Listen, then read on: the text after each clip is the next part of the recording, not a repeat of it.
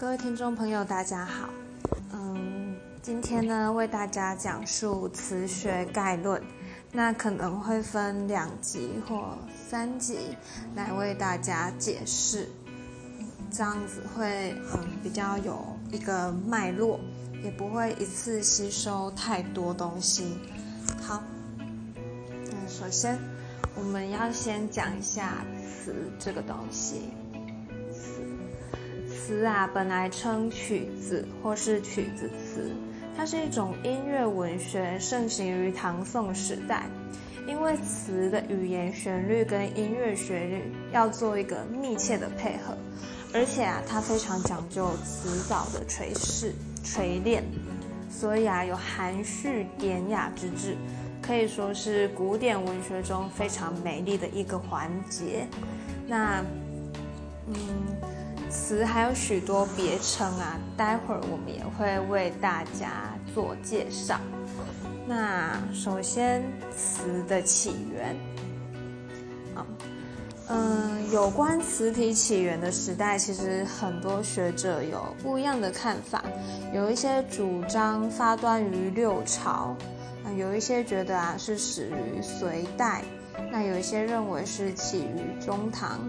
但也有认为是在晚唐的时候才开始有词这个东西，那朱家各自一词，这个争议一直延续到近代。那从这些近年来的出版的论述当中啊，我们也都可以知道这样子纷乱的局面。不过啊，因为早期文献不足的关系，大家都采取比较谨慎的态度啊。中唐的时候有白居易、刘禹锡的少数作品，那晚唐有一部总集叫《花间集》，所以学者们通常是认为词萌芽于中唐，盛行于晚唐、五代的这个说法。那胡适在《词的起源》里面提到，长短句的词起于中唐，至早不得过西历。第八世纪的晚年，那龙木勋在中国韵文史说：“天元开宝以绝句入曲之极盛时代，以曲填词之风气尤为大开，直至贞元以还。贞元就是唐德宗，诗人始见注意新兴乐曲，而从事于令词之尝试。”那刘大姐的《中国文学史》也提到，一定要等到刘禹锡、白居易各家的作品出来，因为有诗加音乐，那词体才正式成立，词在文学史上才会开始占有地位。那近三四十年来，因为敦煌曲词的研究。已经有非常辉煌的成果，很多问题呀都可以借以判定是非。有关词的起源时代的争论啊，也比较有一个具体的结论了。好，那待会儿我们为大家介绍敦煌曲词。敦煌曲词其实是在一九九零年，西元一九九一九零零年的时候，在敦煌莫高窟发现的新资料，包含琵琶谱跟五谱等，有一些是研究词体起源的直接资料。那透过这些资料，我们可以明确的知道，词这个东西啊，最晚在盛唐时就已经发展的非常的兴盛了。因此啊，词在词起于中唐之说可不攻而破。好，理由有三点。好，首先第一点，嗯，唐人崔令卿所写的一本书叫《教坊记》，它是一种戏剧音乐。那它记载教坊内男女济公之生活片段，千余年来，由于被视为礼俗杂技而被人忽略，几乎湮灭不传。然而书中所记与敦煌曲词相互印证，都确然有据。啊，也就是说，这一本《教坊记》啊，正是呃当时那个年代的实际记录啊。此书啊，写于安史之乱不久。唐玄宗方卒之时，所以啊，也有录到很多玄宗时期的乐坛的实况。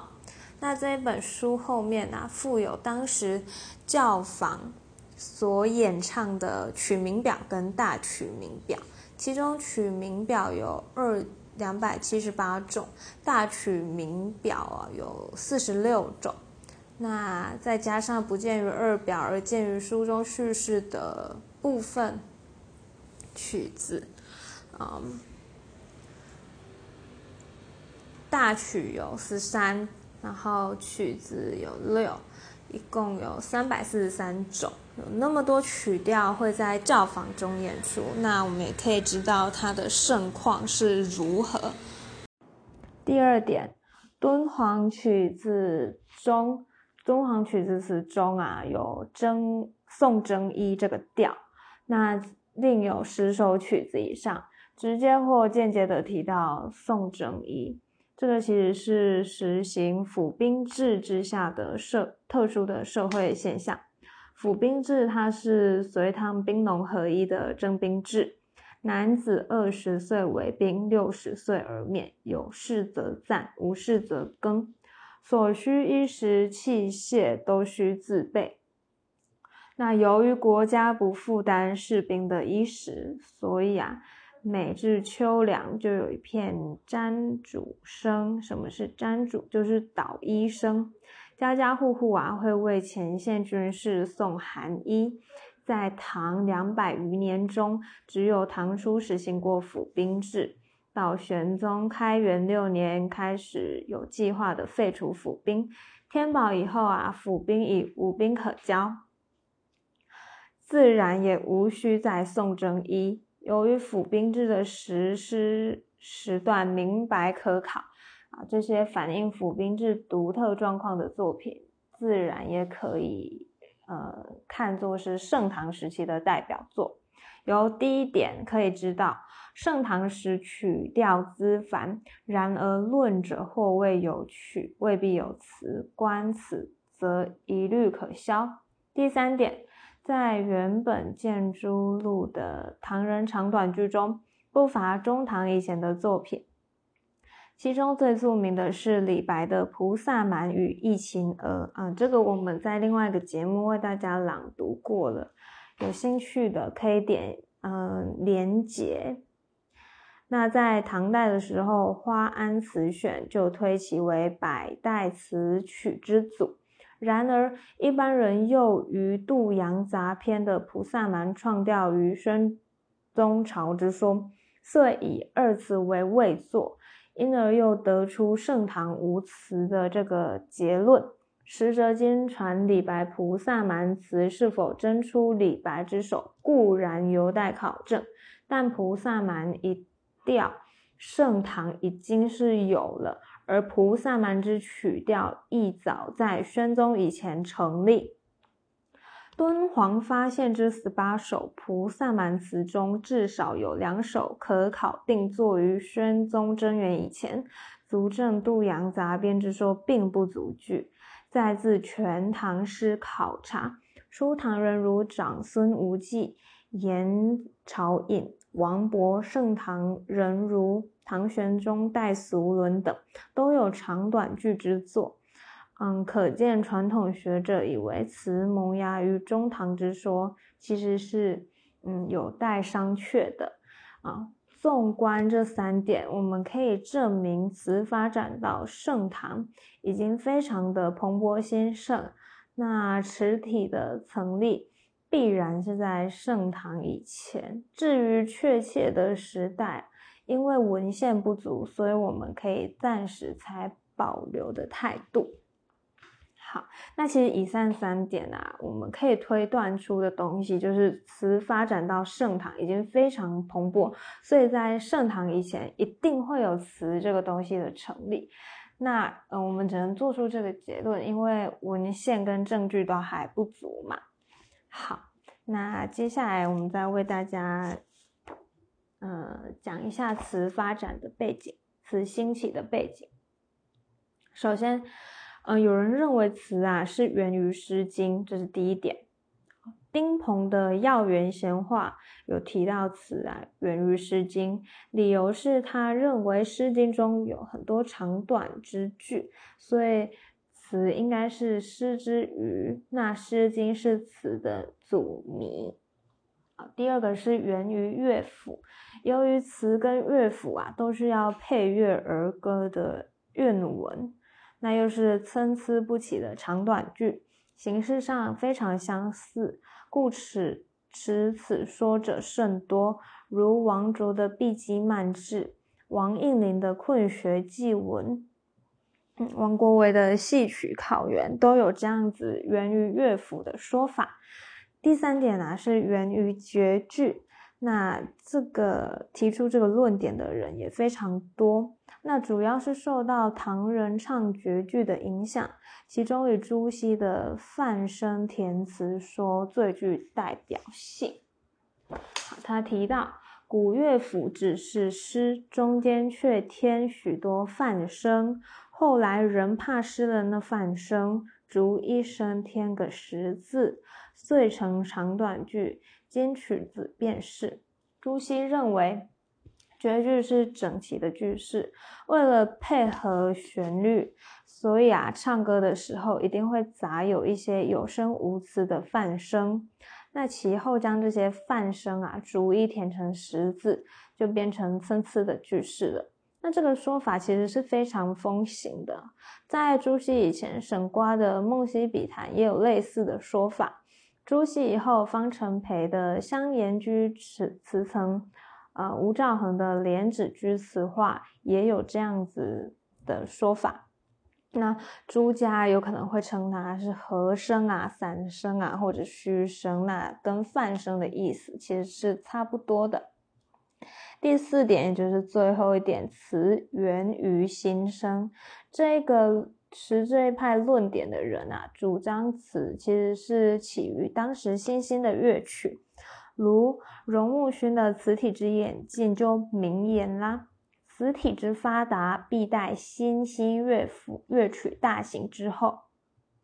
夏承焘读词常试也说，词的产生和创作，其大部分就是为了配合这种流行的新乐的曲调。他们所谓的新乐啊，就是以西域胡乐为主的燕乐。以上四种说法，前三者都不可靠，前三者都不可以依从。因为《诗经》啊有少数杂言的句子，但是它是一个偶然的现象，它竟然没有一个固定的形式，那也就不能构成一个文体。那和贺词啊更无衍生之关系，和词更更没有那种。相继相成的关系。那至于词跟乐府啊，虽然是表面形式很相似，但如果我们仔细分析，还是会有差别的啊。就做做法而言，乐府是由词以定声，而词是由声以定词，就是词是先有音乐，然后才有这个填词这个东西，我们才会去填入文字。那乐府是附体的，而词是以调的。就体制而言的话，乐府它是自由的，但是词它是固定的。以音乐性来说啊，也非常不同。乐府啊配的是清商乐，那词的音乐是隋唐时代新兴的燕乐。好，那至于唐人之歌唱绝句和和词和唱词最大的差别在于。词啊是由声以定词，那诗是选，呃，歌唱绝句那个是选词以配乐。词它是一种音乐文学，基本上它是先有旋律，再依声填上字词。而唱绝句在撰写时并没有和乐的观念，只是由那些乐工啊歌妓选配乐曲加以歌唱而已。两者的提示是迥然不同的。那朱熹的范声说建立在词是由绝句变成的基础上，自然汉格难通。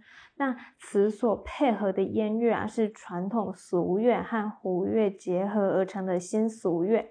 其中啊有我们中原的旧曲，又添加了外族的音乐，主要成分是西凉乐跟秋瓷乐，故词体兴起的原因啊，我们应该要归功于新乐的刺激。